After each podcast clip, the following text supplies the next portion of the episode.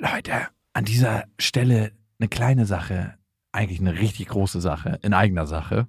Und zwar sind wir dieses Jahr auf Tour Mhm. im September. Und wir sind in München, in Stuttgart, in Köln, in Wien, Frankfurt, Berlin, Leipzig, Hamburg. Und es ist immer so geil, auf Tour zu sein und alle mal zu sehen. Die Tour heißt Zu hart für den Podcast. Und das ist auch Ich bin Programm. gespannt, was da richtig hart sein wird. Ja, also es wird viel Interaktion geben, es wird viel zum Lachen geben und die Tour oder das, was dort passiert, entsteht gemeinsam mit euch und ich finde, das ist auch die Magie. Das heißt, bei jedem Tourstop ist es irgendwie anders und Mhm. neu für uns, neu für euch und für uns ist es auf jeden Fall immer sehr, sehr magisch. Also sichert euch jetzt schon die Karten München, Stuttgart, Köln, Wien, Frankfurt, Berlin, Leipzig, Hamburg. Ab jetzt 10% härter und Tickets gibt's ab jetzt auf bestefreundinnen.de und in den Shownotes. Eins, zwei, drei. Ich habe, ich habe lieb.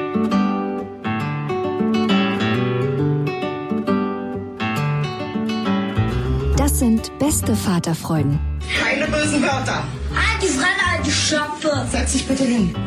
Der langweilige Podcast übers Kinderkriegen mit Max und Jakob. Hallo und herzlich willkommen zu Beste Vaterfreuden. Hallo. Und wir wollen heute über ein Thema sprechen, nämlich machen uns unsere Kinder glücklicher oder sind wir durch unsere Kinder glücklicher? Ich glaube nämlich nicht, dass es ein aktiver Prozess von den Kindern ist, falls es so ist. Aber erstmal, was mich gerade im Moment nicht so richtig glücklich macht, nämlich die kleine Wutbock-Phase von meiner Tochter. Die entwickelt gerade ihren eigenen Willen. Also was ja auch auf der einen Seite schön ist, ne? Ist Sehr, sehr schön. Total schön. Aber sie versucht den halt auch immer durchzusetzen. Da gibt's kein Pendant. Also zum Beispiel möchte sie in ihre Flasche Kinderkaffee eingefüllt kriegen. Was ist denn Kinderkaffee? bei uns Reismilch? Weil Mama trinkt immer morgens eine Tasse Kaffee und dann will sie halt auch Kinderkaffee. So. Kinderkaffee, KK. und wenn sie den nicht kriegt, dann sofort die Schippe raus und dann. Oder was noch viel, viel krasser ist, Warum kriegt sie den denn nicht immer? naja, wenn wir gerade essen und ich sag, du kriegst in fünf Minuten, Ah, okay. ich möchte jetzt hier erstmal zu Ende essen. Man muss ja auch nicht immer ständig gleich parieren, oder? Nein, überhaupt nicht. Ganz im Gegenteil. Es sei denn, man möchte sein heulendes Kind nicht ertragen am Tisch. Ja, genau, das ist immer so das Zwischending. Oder sie will im Moment extrem viel auf den Arm. Einfach auf den Arm genommen werden und getragen werden. Ich meine, sie ist nicht so super schwer, sie wiegt, glaube ich, so 12, 13 Kilo, 12 Kilo vielleicht. Aber trotzdem fällt dir der Arm natürlich nach einer Dreiviertelstunde ab und du denkst, jetzt kannst du auch mal wieder laufen. Außerdem will ich, dass sie auch läuft. Und wenn das nicht dann erfolgt, dann ist sie auch super bockig Also gerade dieses Laufen, finde ich, ist mit das extremste und ätzendste in dieser Bockphase. Ich muss auch ein bisschen grinsen, weil ich ja genau vor einem halben Jahr, glaube ich, was ähnliches erzählt habe mit Felix. Und genau beim Laufen, dieses Auf den Arm nehmen, ist man immer in diesem Konflikt. Nehme ich das Kind jetzt und habe kurzfristig Ruhe und habe dann ein paar Minuten später oder auch einen, einen Tag später die gleiche Diskussion nochmal und muss mich dann wieder durchsetzen. ich hätte gedacht, das kommt bei mir nicht, weil ich dich immer als Kinderknecht wahrgenommen habe. Mhm, Genau. Deswegen freue ich mich auch ein bisschen darüber, dass es endlich dir passiert. Du bist der Kinderknecht, habe ich gedacht. Und jetzt ist natürlich die Frage, äh, wie verfahrt ihr da? Also sagt ihr euch, gebt ihr nach und sagt, okay, naja, es ist ja für den Moment nicht schlimm und nehmt ihr dann immer wieder auf den Arm und gebt ihr dann die Reismilch? Oder wollt ihr konsequent sein und sagt, hey, äh, wir müssen jetzt hier uns durchsetzen? Was bringt denn das? Das frage ich mich immer. Was bringt es in dem Moment, zu, konsequent zu sein und zu sagen, nein, du kriegst keine Reismilch, du kriegst die in fünf Minuten, wenn ich Lust habe, aufzustehen. Ich frage mal andersrum, was für einen Effekt hat es denn, wenn du ihr jedes Mal die Reismilch gibst? Oder Das müsstest du doch am besten wissen. Du bist doch der Kinderknecht. ich weiß es auch, aber ich frage trotzdem. äh, Naja, man geht der Stimmung aus dem Weg. Ja, Man geht der Stimmung aus dem Weg und ich meine, Bedürfnisaufschub ist ja für mich schon schwierig und ich frage mich, wie schwierig ist das für sie? ja. Und ich weiß, dass es nicht der richtige Weg ist, aber mich plagt auch in vielen Situationen so ein bisschen schlechtes Gewissen, wenn ich jetzt so wie wir viel auf Tour bin, unterwegs in anderen Städten und sie wenig sehe und sie zum Beispiel auf dem Arm möchte, dann denke ich mir, ja, dann ist sie doch wenigstens bei mir und dann können wir relativ nahe Zeit verbringen. Warum denn nicht? Geht's denn darum, auf den Arm zu kommen und Zeit mit Papa zu verbringen? Das ist, glaube ich, eher Es geht Frage. darum, nicht äh, laufen zu müssen. Genau. Aber äh, nein, es geht auch darum, auf den Arm zu gehen, weil wir haben einen Kinderwagen mit und Ja. sie will da nicht rein. Ja, kenne ich auch, dass äh, der Kinderwagen nicht gemocht wird und man unbedingt auf den Arm will, weil natürlich ist es bei Papa auf dem Arm schöner, da kann man auch noch rumblödeln oder es ist vor allem auch wärmer, gerade bei der Kälte. Also es ist ein schwieriges Thema. Ich bin da ja auch so hin und her gerissen gewesen, aber ich glaube und bin Verfechter davon, dass man liebevoll konsequent sein sollte. Also dass man schon versuchen muss, einen Weg zu finden, in Situationen, wo man das Gefühl hat, okay, das Kind braucht jetzt Nähe und das ist immer nicht so einfach herauszufinden, ist es jetzt kommt. Nähe und will das Kind auf den Arm, weil es ja Liebe und Nähe braucht oder hat es seinen eigenen Bock und will sich einfach nur durchsetzen gegenüber den Eltern und will deswegen auf den Arm und ich finde, da ist es sehr, sehr schwierig, oft die richtigen Entscheidungen zu treffen. Und Man ist auf so einem schmalen Grat unterwegs und trotzdem ist es, glaube ich, sehr wichtig und bin da auf jeden Fall nicht der, das beste Beispiel für. Meine Freundin Ja. macht, macht es weitaus besser, eine Konsequenz zu leben. Also wir lassen, In der Theorie denke ich, sehe ich das genauso wie du und in der Praxis mache ich es genauso wie du. was heißt das, genauso wie ich? Wie ich dich bisher erlebt habe, gibst du schon öfters mal nach. Mhm. Vielleicht hat sich das geändert. Weiß es nicht. Also bei den meinen Kindern geht's. Also ich, klar, es gibt Situationen, wo ich einfach Nur bei deiner Freundin bist du ja, genau, nicht 11k. wo ich keinen Bock hab, ne, ähm, und sage, okay, jetzt nimm halt die Milch, ist mir doch egal. Aber es gibt auch oft Situationen, wo ich sage, nö, sehe ich gar nicht ein, warum soll ich dich jetzt hochnehmen? Oder warum soll ich dir jetzt was zu essen geben? Wir lassen Felix auch wirklich lange meckern. Also es gibt oft Situationen am Morgen, wo ich sage, oh, muss das jetzt sein? Wir könnten so einen entspannten Frühstücksmorgen haben, warum muss man sich den verderben mit einem meckernden Kind? Aber ich glaube, es ist auch wichtig, weil am Ende ist es eigentlich nur ein liebevoller, Hinweis darauf, dass die Welt nicht dir alles gibt, was du von ihr haben möchtest. genau, schon früh sollte man das lernen. Ja, am Ende sollte man das natürlich auch lernen, dass Bedürfnisaufschub so einer der wichtigsten Tugenden ist, weil die Korrelation zu Straftaten ist sehr, sehr hoch. Wer es nicht gelernt hat, seine Bedürfnisse aufzuschieben, bei dem ist die Wahrscheinlichkeit höher, dass er später Straftaten be begeht. Ist Oh. ja auch ganz klar. Ja, klar. Und für mich ist es eine Mischung aus, wirklich in der Situation zu gucken, ist es jetzt okay, sie auf den Arm zu nehmen? Und dann nehme ich sie auf den Arm und manchmal sage ich, du, wir laufen jetzt noch zusammen bis zu der Brücke und dann nimmt Papa dich auf den Arm. Und was viele Eltern auch vergessen, und ich glaube, das ist auch sehr, sehr wichtig, man hat ja auch eigene Bedürfnisse und einen eigenen, eine eigene Grenze, die man. Und das sind die wichtigeren. Nein, das sind nicht die wichtigen, aber die sind mindestens genauso wichtig. Also wenn ich in jetzt vielleicht nicht beim Spazierengehen und auf den Arm nehme, obwohl, warum nicht auch da, zu sagen, hey, ich möchte dich jetzt nicht aufnehmen, weil ich gar keine Lust habe, dich jetzt zu tragen. Du bist mir zu schwer. Ich meine, klar, das Kind ist, ein, ist klein, aber wenn ihr zum Beispiel einen Kinderwagen dabei habt, dann kann es genauso auch in den Kinderwagen. Wie gesagt, man muss gucken, ist es jetzt eine liebebedürftige Situation, wo irgendwie gerade ein böser Hund vorbeikam und das Kind unbedingt auf den Arm Nein, du brauchst keine Angst haben. Oder ist es wirklich nur der Wille des Kindes, was sie sich hier durchsetzen will? Und ich finde, da kann man auch als Erwachsener und als Elternteil klar sagen, hey, meine Grenze ist jetzt hier auch erreicht. Lilla ist ja jetzt fast zwei Jahre alt und natürlich kann sie noch nicht klar solche Regeln verstehen, wenn man sagt, hey, nee, ich habe keinen Bock, dich zu tragen, du läufst gefälligst alleine, sonst gehen wir nach Hause. Das wäre ja so der klassische Wenn-Dann-Satz. Oh, ich hasse das bei Eltern. Ja gut, aber äh, Ist mir noch nie passiert. noch nie. Kommt, kommt noch. Kommt noch. Ich wette, ich breche bei allen Sachen ein, aber ich, die Muttis auf dem Spielplatz, die, noch einmal, dann gehen wir nach Hause. Oh, das, ich kann es wirklich nicht hören. Ich kann es nicht ertragen. Und diese Wenn-Dann-Sätze sind auch am Ende eine Form der Erpressung. Also wir kommen da auch nicht drum rum, die immer wieder mal zu verwenden.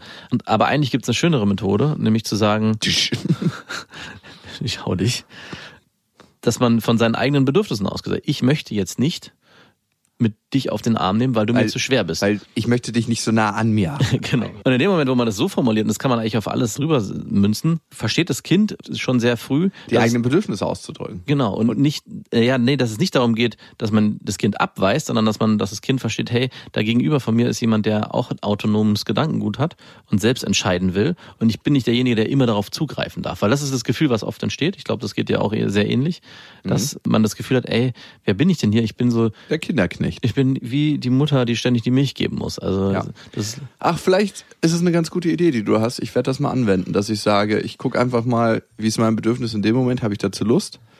Und auch genau aus dieser Perspektive drauf zu gucken und nicht zu gucken, muss sie jetzt laufen mal, weil sie sich noch nicht genug bewegt hat oder so, sondern habe ich dazu Lust, sie zu tragen? Wenn ja, dann mache ich's und wenn nicht, dann nicht. Und das ist beides gleichwertig und gut. Weißt du, worüber ich mir gerade Gedanken gemacht habe? bitte. Wie viel Gedanken wir uns heutzutage um Kinder machen. Also Oh ja. gerade die Männer sind ganz gut nachgezogen, habe ich das Gefühl. Viel, viel mehr als noch vor 30, 40 Jahren, Mhm. wo das mehr so mitlief. Und heutzutage macht man sich über diese Kleinigkeiten Gedanken, diese feinen Nuancen.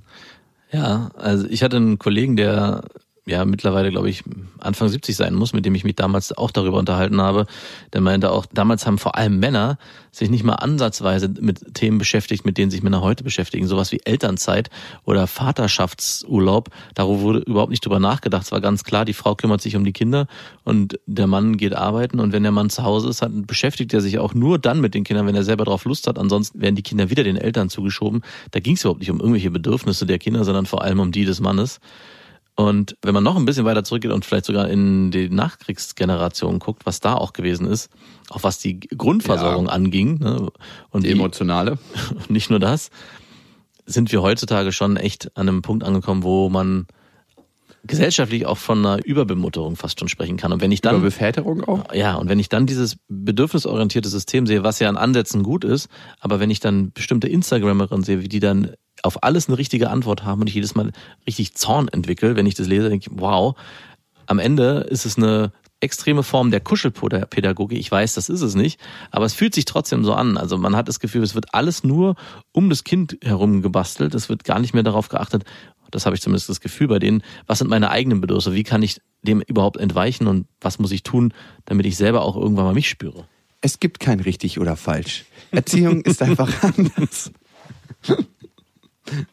Genau, genau. Naja, ich meine, also was ganz wichtig ist, Kinder lernen ja nicht nur durch das, was wir explizit ihnen beibringen, sondern vor allem, was zwischen den Zeilen vermittelt wird, Ja. durch das, was wir ihnen vorleben. Und was lernt unser Kind, wenn wir uns nur auf die Bedürfnisse anderer Menschen ausrichten? Ja. Ist das eine Qualität, die unser Kind später als erwachsener Mensch leben soll? Und nur ausschließlich? Und für mich gibt es ein ganz klares Nein. Ja. Also gerne auch auf die eigenen Bedürfnisse gucken und aus diesen agieren. Das heißt nicht Egoist werden, sondern beides zu können, beide Qualitäten zu haben. Eine Freundin von mir war übrigens letztens bei einem Kindergeburtstag, die ist so eine super herzliche. Und da waren so fünf, sechs Kinder und bei einer wussten sie nicht, dass sie gerade Magen-Darm hatte. Und die war trotzdem auf dem Kindergeburtstag. Ja. Wow. Und die sind zusammen ins Schwimmbad gegangen Oh nein, bitte nicht. und auf einmal ist so eine braune Wolke so aufgestiegen im Wasser. Oh. Richtig übel. Und alle Kinder gleich so kreischen. So, "Ah!" Und das Kind hat sofort angefangen zu heulen, Ja. weil das natürlich gefühlt hat, dass das nicht so socially accepted ist, ins Wasser zu kacken. Ist ja auch so. Zu Recht hat sie angefangen zu heulen. Und ihr hat das total wehgetan gleich so, weil sie das Schamgefühl des Kindes gespürt hat, hat es sofort rausgenommen, unter die Dusche, die Dusche war knackevoll und hat die dann von ihrer Kackerei befreit. Und um sie zu besänftigen, weil die hat nicht aufgehört zu weinen, weil es ihr so peinlich war, meinte sie so, du, mir passiert das auch die ganze Zeit. ja, genau. Und jetzt, und ich meinte so, jetzt haben sich alle in der Dusche umgedreht. So, huch.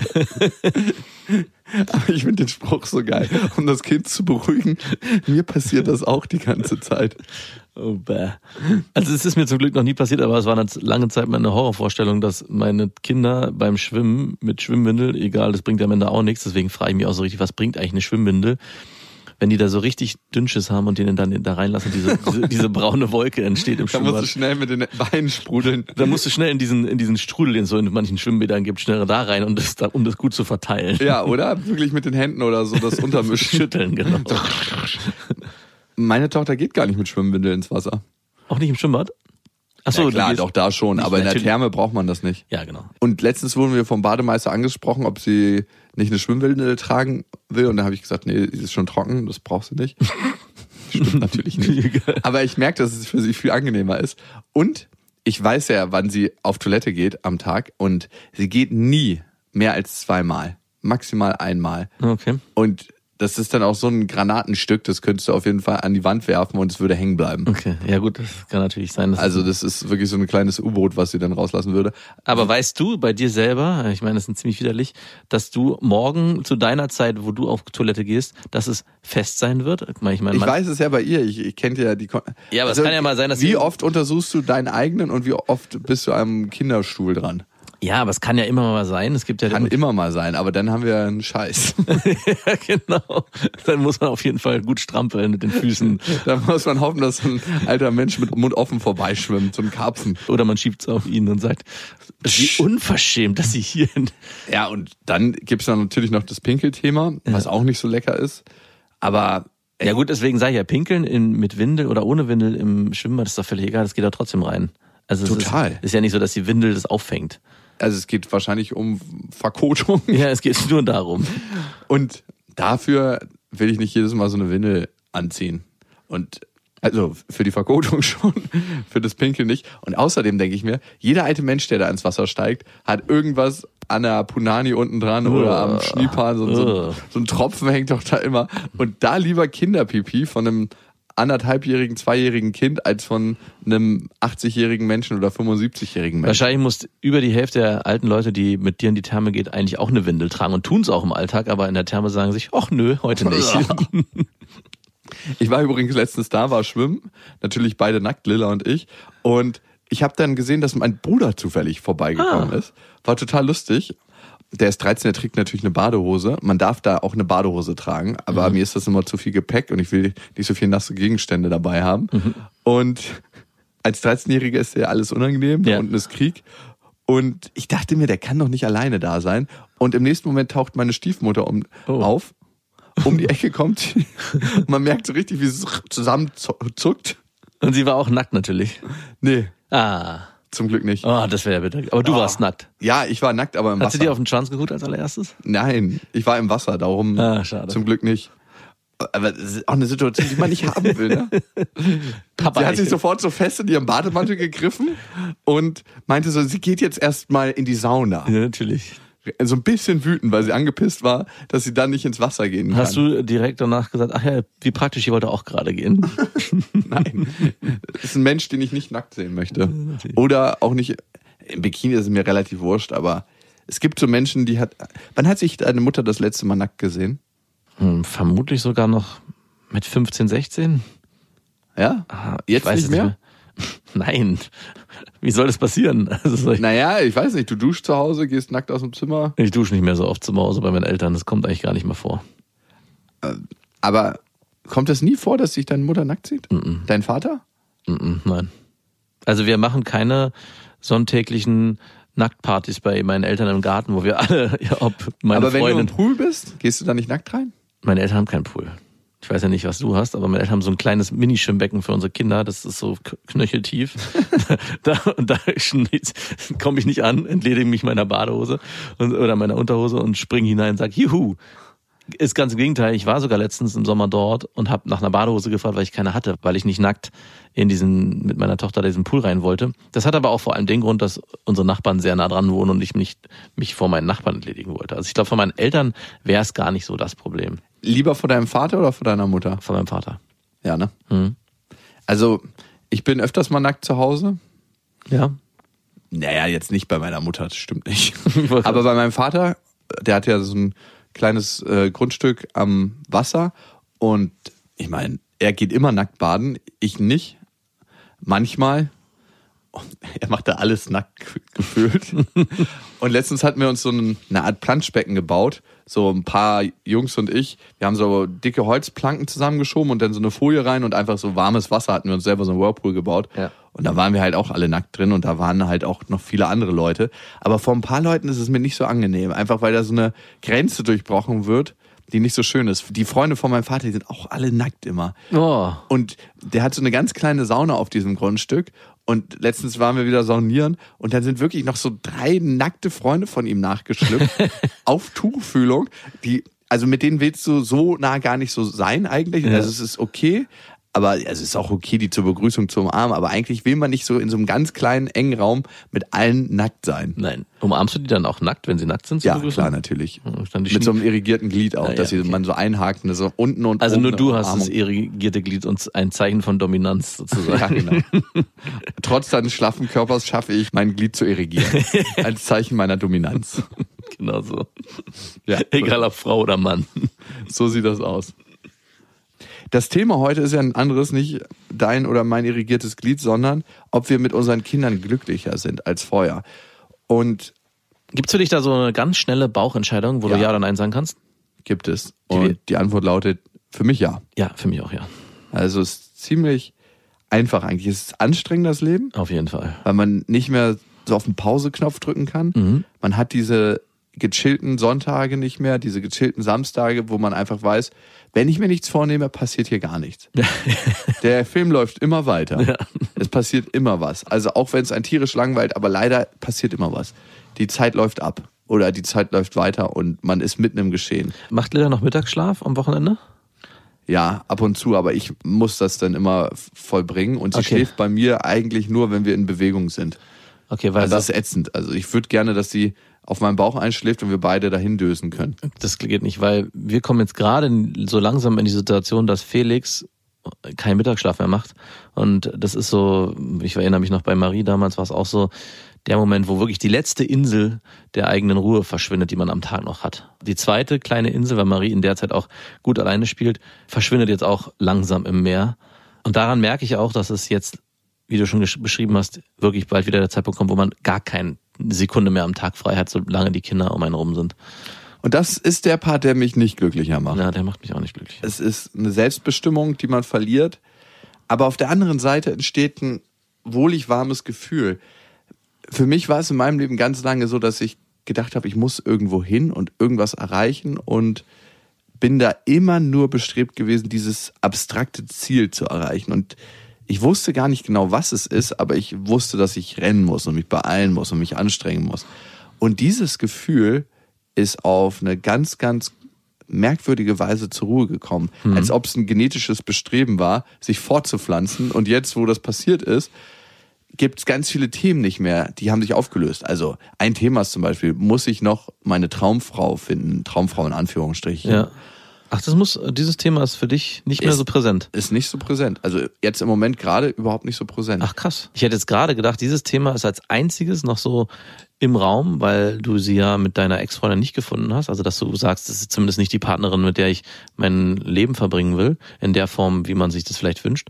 Hätte ich gedacht, das wäre so noch die eine Bastion, neben vielleicht einer beruflichen Verwirklichung, die noch so im Raum steht, wo du sagst, das möchte ich noch auf jeden Fall haben. Also das ist so das große eine Ganze, was mir noch fehlt in meinem Leben. Nee, tatsächlich nicht. Ach, krass. Also ich hätte es auch anders eingeschätzt, aber im Moment gerade ist es so, vielleicht verändert sich das auch nochmal. Ne? Das kannst du ja Mhm. jetzt nicht so 100% sagen oder ich kann das nicht zu 100% sagen. Im Moment ist es gerade so und fühlt sich richtig und gut an, wie es ist. Ich glaube, es liegt auch mit daran, und das ist ja eine Sache, die ich oft auch erlebe, dass die eigenen Kinder einen komischen Part, der in eine ähnliche Richtung geht, wie zum Beispiel eine Partnerin, mit der man sich sehr erfüllt fühlt, ausfüllt. Also Ja, soziale Erfüllung. Genau, die ersten, gerade die ersten Jahre hat man das Gefühl, okay, irgendwie bin ich voll, also ich bin ausgefüllt und brauche gerade nicht mehr. Und ich meine, das könnte schon sein, dass du dann in ein paar Jahren merkst und spürst, hm, es fehlt doch noch was, dieser Part kommt noch mal wieder. Ja, das wird auch kommen, keine Frage. Also, Ja, denke ich auch. aber im Moment lebe ich ja mit meiner Ex-Freundin noch zusammen und mit Lilla und da ist eh so viel um mich herum. Aber natürlich ist der Wunsch schon ein bisschen da, zu gucken, ob man noch mal eine, in Anführungsstrichen, normale Familie gründet und Lilla Halbgeschwister kriegt oder nicht. Und damit würde ich mir dann auch nicht so krass viel Zeit lassen wollen. Jetzt nicht doch mal zehn Jahre, weil dann bringt's für Lilla nichts. Ja. Also Eigentlich müsstest du ziemlich schnell. noch, also, noch ein halbes Jahr habe ich. Du hast so, genau, so drei Monate hast du noch. Drei Monate habe ich noch. Also bitte für alle. Nein. Also wird nicht passieren. Ich denke auch nicht. Zumindest nicht in den nächsten drei Monaten. aber dieses wohlig warme Gefühl von angekommen sein, diese Zufriedenheit und Glück ist ein komisches Wort, aber Glück ist auch dabei, weil Lilla bringt mich so oft zum Lachen in lustigen Situationen, dass sie zum Beispiel das Wort Bitte inflationär benutzt und mir dann so ein altes, labriges Brot gibt, was sie nicht mehr essen will und so, bitte? und mir das dann gibt und ich so, oh ja, danke schön. Oh, vielen Dank. Ich esse es dann natürlich auch auf, aber es gibt so viele kleine Situationen. Kinder sind einfach die krassesten Comedians. Ja, das stimmt. Und das wissen sie natürlich auch nicht, deswegen sind sie auch so lustig, weil nichts geskriptet ist. Also man ist einfach mit einer anderen Herzenswärme im Leben. Ja. Und ich glaube, das macht einen glücklicher und zufriedener, weil man anders angebunden ist durch Kinder. Und das hätte ich auch so nie erwartet. Also dieses ganze Geschwafel über Kinder und dass Kinder das Schönste auf der Welt sind. Kinder sind sehr schön und das Schönste auf der Welt ist für mich so groß. Also eine der schönsten Sachen, die ich auf der Welt bisher erlebt habe, ist, wenn du im Wasser bist, eine Welle kommt und du die richtig gut erwischt und absurfen kannst. Und Kinder sind auf eine ganz andere Weise das Schönste auf der Welt. Ja. Also ich hatte gestern eine Situation, wo mir ein ähnlicher Gedanke gekommen ist. Wir waren mit unseren Kindern am Wildschweingehege und Ich habe dann meine beiden Kinder gesehen, meine Tochter, die ja jetzt schon äh, mit vier Jahren oder viereinhalb Jahren schon sehr starke Züge eines herangehenden, nicht Erwachsenen, aber es ist auf jeden Fall kein simples Kind mehr, sondern er hat schon eigene Gedanken und bewegt sich auch schon ganz anders. Und dann habe ich meinen Sohn gesehen, der noch so ganz klein daneben steht und irgendwie so die ganze Welt aufsaugt wie ein Schwamm und alles so faszinierend für ihn ist. Auch, dass die Schweine da irgendwie an den Zaun rankommen und da auch Ängste mitspielen, obwohl die nicht durchkommen können durch diesen Zaun, aber er das noch nicht weiß. Und das war für mich auch so ein Moment. Du weißt es auch nicht genau. ich weiß es auch nicht genau, wo ich dachte, wie schön es ist, dieses Unbefangene auch zu erleben als Eltern, zu wissen, solange wir den Rahmen als Eltern schaffen, dass es behütet aufwachsen kann, ist es einfach ein unglaublich schönes Erleben, was das Kind hat. Und es ist so rein und sauber. Und dieses Gefühl überträgt sich in einer gewissen Form dann auch für den Moment auf mich als Elternteil. Und wenn dieses Gefühl aufkommt, dann merke ich auch mal, ja, ich bin extrem ausgefüllt. Es ist gar nicht immer unbedingt so dieses, ja, ich bin Vater von Kindern, wow, ich habe mein Lebensziel erreicht, sondern es gibt diese Momente, die ich dann so rauspicke, wo ich merke, davon will ich mehr erleben und das erfüllt mich nochmal auf einer ganz anderen Art und Weise, wie ich selber alleine nicht erleben würde. Das ist, glaube ich, der große Unterschied. Wenn man Erlebnisse hat, die man, die man ohne Kinder macht, egal ob die neu oder alt sind, sind es in irgendeiner Form, hat man ein Gefühl dafür, wie diese Erlebnisse sein werden. Mit Kindern ist es so, dass man das Gefühl hat, hier kann ich nochmal eintauchen in Erfahrungen, die ich selber so noch nie hatte, weil man, naja, weil, die weil Kinder man sich damals auch nicht bewusst wahrgenommen hat, Genau. als man diese Sachen selber durchlebt hat. Genau. Und das ist frisch und neu. Ja, wahrscheinlich ist es das Frische und Neue, was auch zufrieden und glücklich macht. Ja. Diese frischen und neuen Erlebnisse, weil mein Gefühl war, dass irgendwann diese neuen Erlebnisse abgenommen haben in meinem Leben. Also Genau. dieses auf eine geile Party das erste Mal zu gehen und zu denken so, alter Schwede, das ist hier wie im Film. Nur geile Frauen, hier wird gesoffen, hier ist heute alles möglich. Und dieses Gefühl, auf diese Party zu kommen, das schwächt sich natürlich ab, wenn Genau. du das 50. Mal auf so eine Na, Party klar. gehst. Da kann passieren, was will. Und mit Kindern ist das halt irgendwie wieder frisch und neu. Das heißt nicht, dass ich es nicht genieße, auf eine geile Party zu kommen, aber es ist ein anderes Gefühl. Und die Gewichtung verlagert sich. Das, was ich für wichtig halte, ist heute anders als das, was ich für, vor fünf Jahren für wichtig gehalten habe. Diese E-Mail, die muss unbedingt noch raus. Ja. Das ist ganz, ganz wichtig.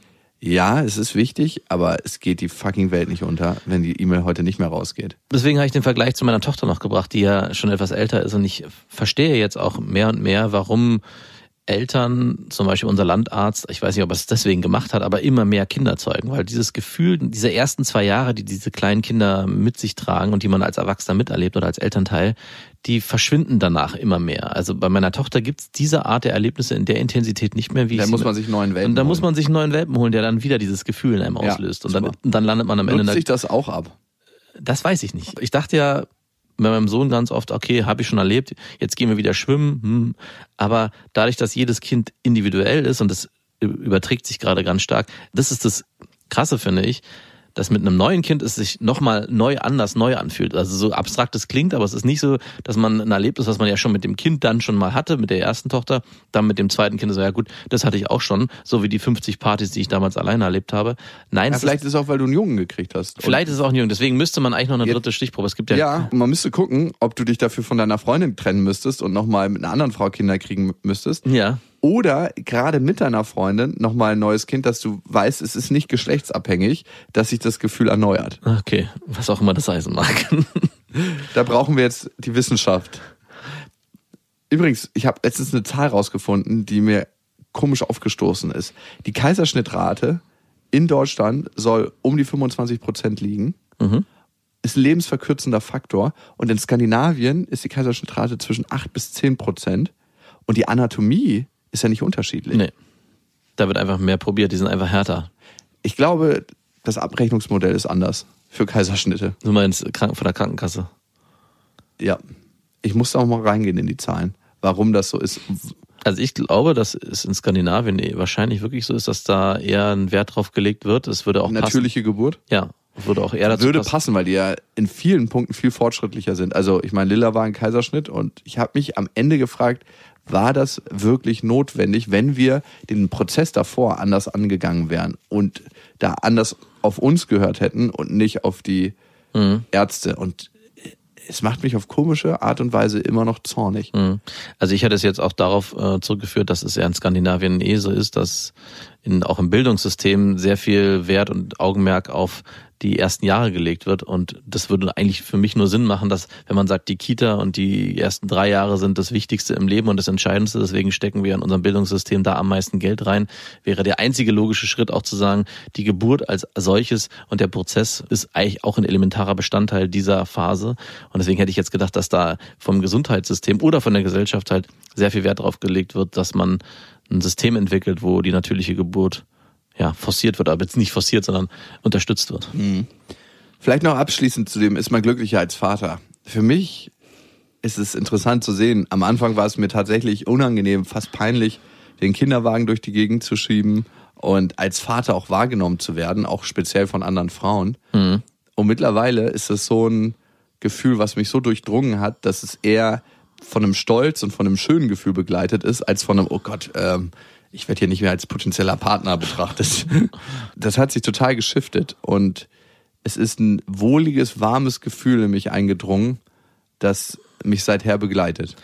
Ich würde dich bitten, nochmal die ersten Folgen dir anzuhören von Beste Vaterfreuden. Da musste ich sehr viel Leid und Urteil ertragen für diese Äußerungen und wurde verachtet und fertig gemacht von dir. Äh, Bei mir, der Schmerz sitzt immer noch sehr tief. Es ist auch bei mir einfach was anderes. Ja, ja, stimmt, genau. Ich Hast du mich. vergessen, ne? Habe ich vergessen. Wir haben gleich noch eine Hörermail für euch.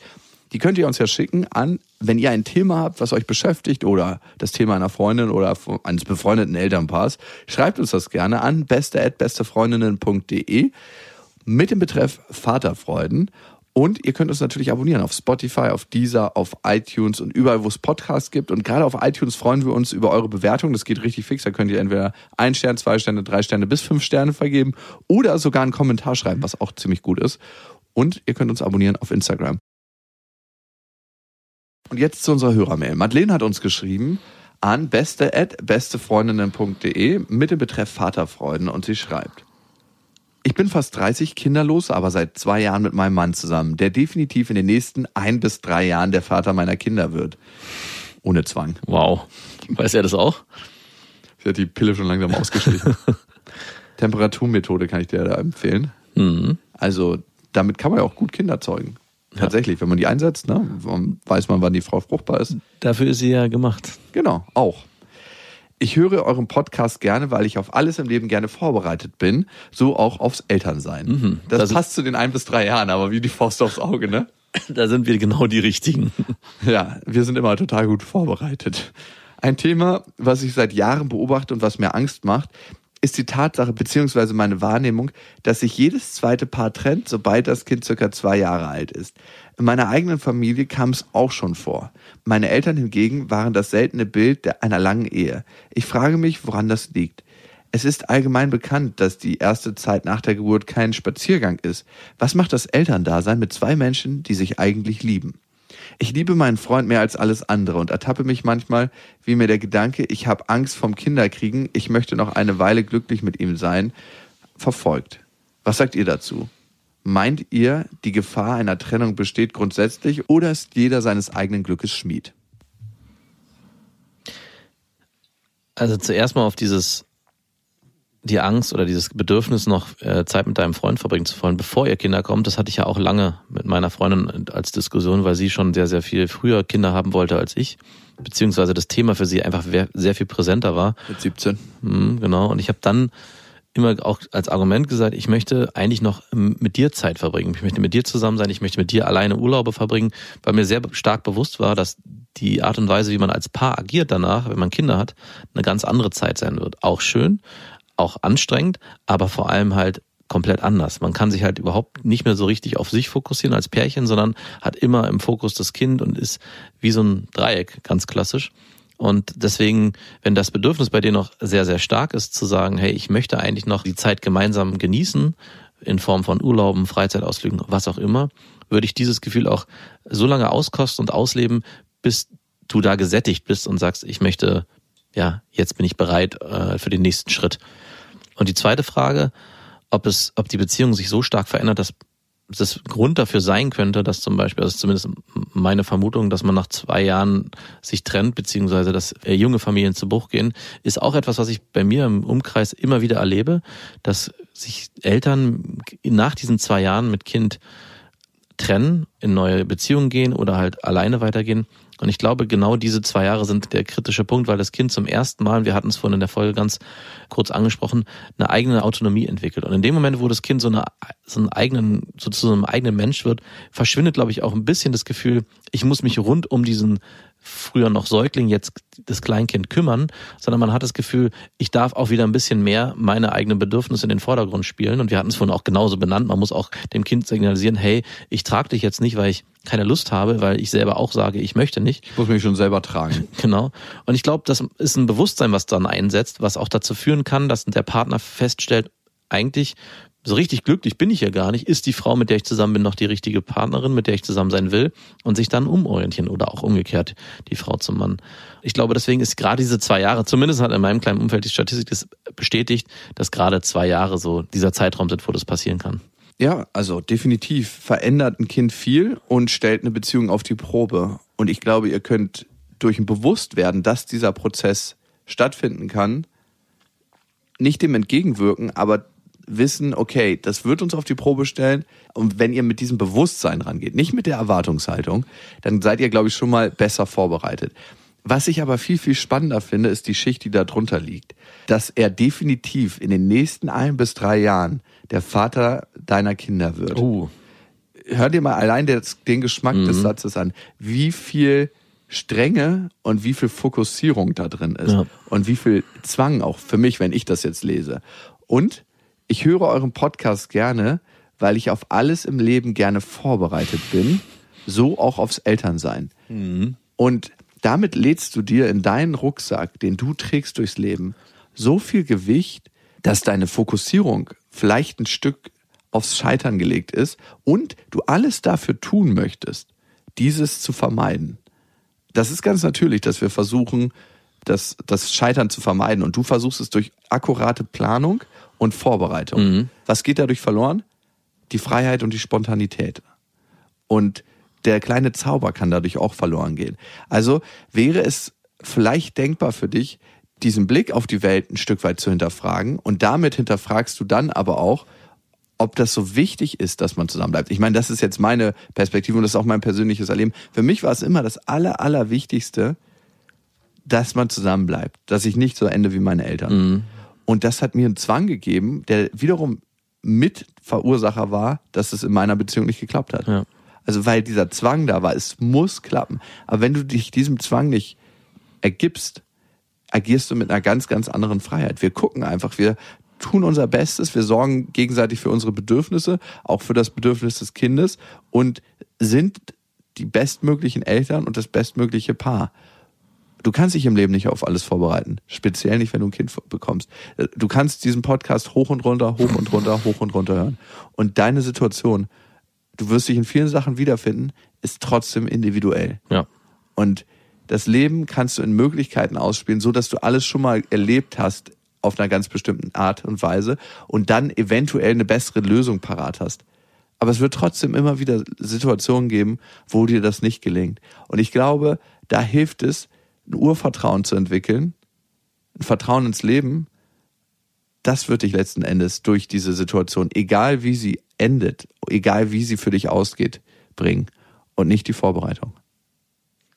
Und das, was Jakob sagt, diese Planungsphase und dieses Vorbereiten, ich glaube, in diese Falle tappen viele Mütter, was dann am Ende auch dazu führen kann, dass nach zwei Jahren, und das ist jetzt ein Klischee-Gedanke, der Mann sagt, ich will hier ausbrechen, weil wenn vorher noch alles einigermaßen locker war in der Beziehung, auch wenn man vielleicht dazu neigt, viele Dinge im Vorfeld planen zu wollen, ist mit dem Gefühl und mit dem Wissen, ich habe jetzt ein Kind im Bauch und will dafür den bestmöglichen Rahmen schaffen, kann es passieren, dass man sich sehr viel Freiraum nimmt, indem man ganz viel versucht zu organisieren und für das Beste fürs Kind zu planen. Und dann kann es passieren, dass der Partner in dem Zusammenhang, und das habe ich bei Müttern, die genau in dieser Konstellation waren, dann erlebt, dass die nur noch als Einheit gewirkt haben, ich und mein Kind, und ich weiß es am besten, und du als der Mann bist nur der Außenstehende. Und, und dieses Gefühl, der Außenstehende zu sein, kann zum Beispiel auch mit ein Grund sein, warum dann der Partner irgendwann sagt, hey, ich suche mir eine neue, die ein bisschen lockerer und spontaner ist. Das Leben ist kein Mal nach Zahlenbild, Genau. was man irgendwann mit Farben ausfüllt und alles schon mal vorbereitet hat, sondern das Leben ist eine leere Leinwand. Und die Farben, Die werden rangespült und dann kannst du gucken, wo du deinen Pinsel eintauchst. Madeleine, vielen Dank für dein Vertrauen, viel Glück auf deinem Weg und wir freuen uns natürlich trotzdem, wenn du den Podcast hörst, obwohl er dir nicht hilft. ja, genau. Und ihr wisst ja, es gibt kein richtig oder falsch. Das Leben ist einfach anders. Macht's gut. Das waren Beste Vaterfreuden mit Max und Jakob. Jetzt auf iTunes, Spotify, Deezer und YouTube. Der 7-One-Audio-Podcast-Tipp. Hallo, ich bin Lynn. Und ich bin Leo. Ihr kennt uns vielleicht schon vom True Crime Podcast Mord auf Ex. Eigentlich sprechen wir da ja jede Woche über Verbrechen. Aber da gibt es ja noch ein anderes Thema, das die Menschen und uns schon immer fasziniert hat. Die Liebe. Krasse Geschichten, die wirklich passiert sind. Bonnie und Clyde zum Beispiel. Cleopatra und Caesar. Oder Diana und Charles. Oder halt Camilla. Liebe gibt's bei True Love aber auch nicht nur im klassischen Sinne. Es geht auch um Familie, um die Liebe zum Beruf oder sich selbst oder Freundschaft. Am besten sind ja auch eh die Filme, wo dann am Ende steht, nach einer wahren Begebenheit. Das sind so Geschichten, die kannst du dir eigentlich gar nicht ausdenken. Ja. Und das gibt's jetzt eben als Podcast. Und das Ganze heißt True Love. Ja, der Name sagt's eigentlich schon. Aus True Crime wird True Love. Krasse Geschichten, Plot-Twist und verrückte Protagonisten. Es ist also in anderen Worten ein Podcast für alle, die True Crime hassen, aber auch für alle, die True Crime lieben. Macht euch bereit für ein neues Podcast-Genre, True Love. Oh, ich kann es gar nicht abwarten, euch die Geschichte zu erzählen von zum Beispiel dem Jungen, der nach seiner Mutter gesucht hat. Jahrelang, auch wenn ich wahrscheinlich dabei heulen werde. Oder die Geschichte von Sissy. Also der Film ist nichts dagegen. Ab dem 20. Oktober, überall wo es Podcasts gibt, True Love. Echte Geschichten, wahre Liebe. Voller Werbespruch, oder? Ja, aber es ist ja auch schön. Der Podcast macht ja glücklich. Ja, deswegen jetzt am besten direkt abonnieren.